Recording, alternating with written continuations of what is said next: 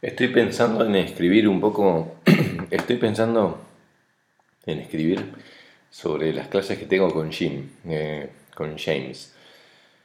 Y bueno, acá empecé a escribir un poco y voy a relatarlo porque me imagino que puede estar bueno subirlo al, podcast. Después advierto que esto es una improvisación un poco, con algo escrito. Eh, no quiero hacerle perder el tiempo a nadie, pero puede estar interesante. Esto recién escribí y mientras escribía pensé que ya lo puedo grabar y, lo voy corrigiendo mientras lo grabo, a ver qué, qué impresión me genera en la primera lectura. James, aunque siempre le dije Jim, Así se presentó, supongo. Yo no recuerdo aquel día porque fue uno más de muchos. Jim vino a Uruguay a pasar sus vacaciones, creo. No recuerdo haber escuchado en sus historias si vino por algo en especial, pero creo que no. Vino a la escuela donde yo trabajaba y la directora me dijo, interesada, viene un guitarrista. Y agregó algo sobre la amabilidad y la simpatía de Jim el hecho de que la directora mencionara lo del guitarrista sabiendo que podía ser especialmente interesante para mí, me resultó más interesante que el hecho de que fuera un guitarrista quien venía. Me, llamó la atención. Pero conocerlo fue eh, un muy buen, buen, viaje desde el principio, ¿no? una, linda aventura. En las primeras clases, expresándose muy poco, porque no, no hablaba casi nada, ¿no? estaba aprendiendo español, pero se notaba que disfrutaba mucho de la clase por, como para pertenecer a un grupo. O eso pensé yo, ¿no? Lo veía en un grupo y me pareció que le, le gustaba estar ahí. Después vinieron clases individuales en las que conversamos muy libremente. Sinceramente no recuerdo cuánto, cuánto lo hacíamos en español y cuánto en inglés, porque realmente eran conversaciones. Yo creo que la mayor parte en inglés, pero, pero bueno, eran clases de español, así que metíamos ahí algunas algunas frasecitas en español como para justificar la clase. Pero eh, por lo general Jim no se aguantaba y me, me terminaba las, historias que me quería contar, me las contaba en inglés. Alguna vez hicimos una salida junto a una pareja de alemanes, Tim y Cristina, unos genios, dos médicos de Alemania. Y estuvo tan buena que terminamos siendo amigos aún hoy. ¿no? Porque hace poco eh, propuse que nos juntáramos a hacer un, un Skype o un Zoom juntos y, realmente lo disfrutaron mucho y bueno, pensamos en hacerlo otra vez. Alguna vez también vino a mi casa Jim a tocar la guitarra después de una invitación que yo le hice al pasar, así sin prestar mucha atención. Pero él vino y resulta que era un extraordinario músico que después pude comprobar en cada uno de los toques a los que lo invitaban a tocar. En muchos bares uruguayos lo invitaban a Jim Claro, se dieron cuenta en Uruguay que el tipo era tremendo músico y bueno, en cualquier bar donde tocaban siempre, siempre lo invitaban de otro para, para seguir tocando. Por eso quedó tan encantado con Uruguay, porque acá mucha gente valoraba lo que él hacía como músico y en Nueva York no tanto. Em, sabía mucho lo que hacía. Y alguna vez lo hizo en mi patio. porque yo le invité, le dije, che, ¿querés venir a casa a, tocar un poco la guitarra, a tomar una birra? Y, aceptó inmediatamente, le pareció un re buen plan. Y bueno, estuvo en el patio de mi casa tocando la guitarra y yo tenía una vecina, una vecina de 45 o 50 años aproximadamente, que quedó completamente enamorada, enamorada de Jim. Porque tocaba muy bien y cantaba muy bien en inglés y además la vecina hablaba en inglés, entonces conversaron un poco, pero no, no era el estilo de Jim. Jim. A Jim le gustan un poco más jóvenes y después vamos a hablar de eso. Me pareció muy buena la música y advertí con, eh, con mucha... Ah, no, perdón, me, me perdí. Resulta un extraordinario músico y pude comprobar en cada uno de los toques a los que lo invitaban los uruguayos. Sí, lo invitaban a muchos bares a tocar. El hombre sabía lo que hacía y alguna vez lo hizo en mi patio enamorando accidentalmente a mi vecina del fondo. La enamoró realmente accidentalmente porque estaba tocando conmigo y Y yo la noté a la vecina fascinada con Jim, pero no pasó nada.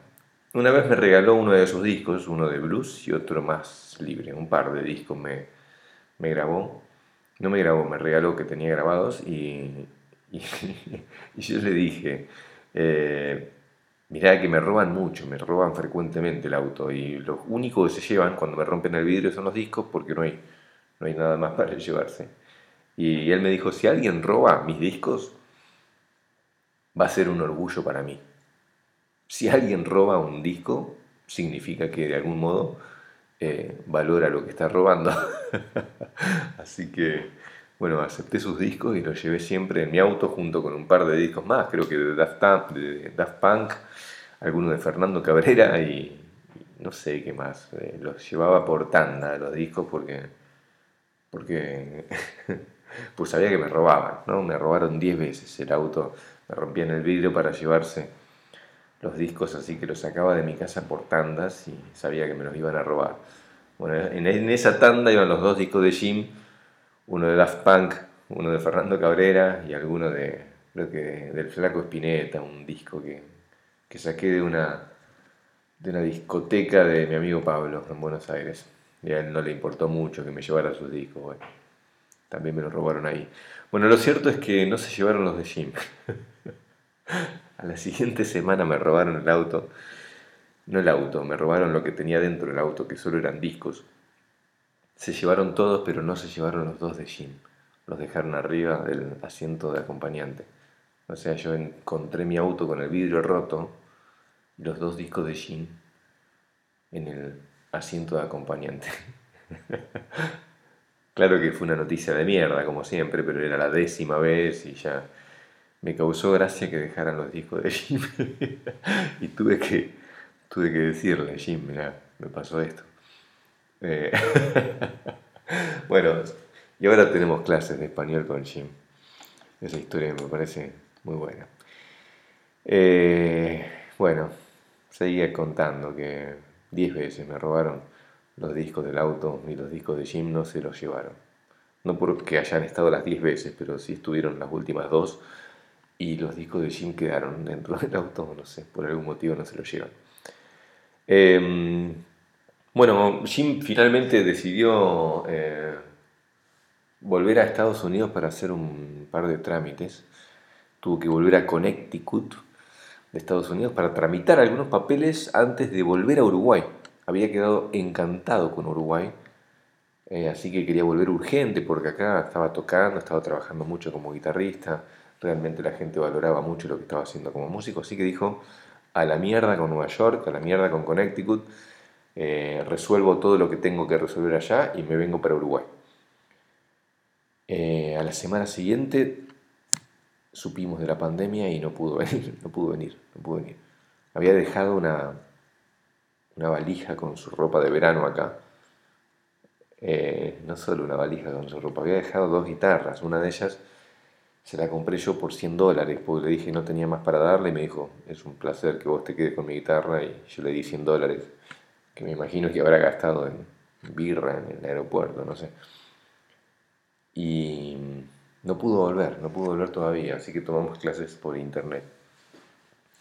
Eh, dejó su valija con ropa de verano, dejó sus dos guitarras eh, y me di cuenta hasta qué punto tenía pensado volver, porque la semana pasada me contó que antes de ir al aeropuerto se estaba fumando un porro de una marihuana que yo le había regalado para su fin de semana en Cabo Polonio. Le había sobrado, estaba fumando un porro antes de ir al aeropuerto para tomar el avión, como cualquiera haría. Y en la cocina de la escuela pensó en, en la colilla, en, en, el porro que le quedaba, y lo dejó arriba de la heladera, pensando que en dos meses volvía y lo lo iba a terminar. Eh, y ahora tengo clases con él y todos los días me dice cuántas ganas tiene de venir para Uruguay. Más porque él considera que en Estados él sabe que en Estados Unidos están completamente locos. Hablamos muchas veces del derecho de tener armas, de que hay mucha gente armada en la calle, bueno, de Donald Trump como presidente, ahora Eh, por suerte eligieron a Biden, ¿no? Pero casi la mitad de la gente votó por Donald Trump. Bueno, Jim se quiere ir de ese país por cosas así. Y sabe que en Uruguay, en Uruguay tiene el paraíso. Es el país donde existe Cabo Polonio, donde hace amigos eh, aprendiendo español y le, regalan marihuana para ir a tocar la guitarra a un hostel de Cabo Polonio y, enamorar chicas de 30 años. Eh, y volvió a, volvió a Estados Unidos y se quiere venir, se quiere venir. Y la pandemia le cagó ese plan. Em, bueno, la historia de Jim. Y ahora quiero rescatar algunas clases, algunos fragmentos, porque no grabé las clases con Jim, pero sí tomé muchos apuntes. Eh, y acá veo que la primera clase empezó con un estoy un poco resfriado. Estoy un poco resfriado. Eh, yo le dije, tenés que volver a Uruguay sano. Vamos, que en aquel momento cuando empezamos a tomar las clases, yo creo que fue en marzo o abril, recién se declaraba la pandemia y todavía tenía esperanza de que pudiera volver pronto. Así que le dije, cuídate, no, no te contagies coronavirus que tenés que venir. Le pregunté si su hijo sale. ¿Tu hijo sale? Mi hijo está con su madre, me dice. Él sale de su casa con su perro. Eh, esto no es lineal, ¿no? Son apuntes que fui tomando en la clase con él. De hecho, la mayoría de estas frases las redacté yo porque el nivel de español de Jim por ahí no era suficiente para redactar oraciones así, pero yo lo iba ayudando mientras manteníamos la conversación y a veces trabajábamos con algunas cuestiones gramaticales. Lleva una mascarilla, cubre bocas. Leí en las noticias que la marihuana es muy mala.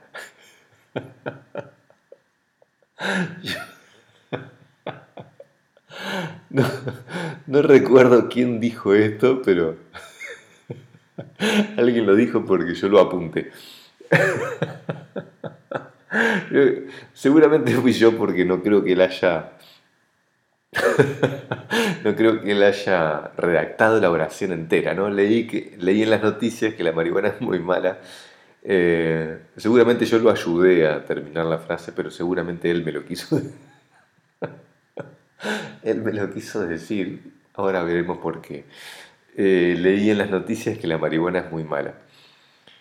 Estás tocando la guitarra ocho horas por día. Esto evidentemente yo le pregunté a él hermano escritor, ah, bueno, después me habló de su hermano escritor, del libro.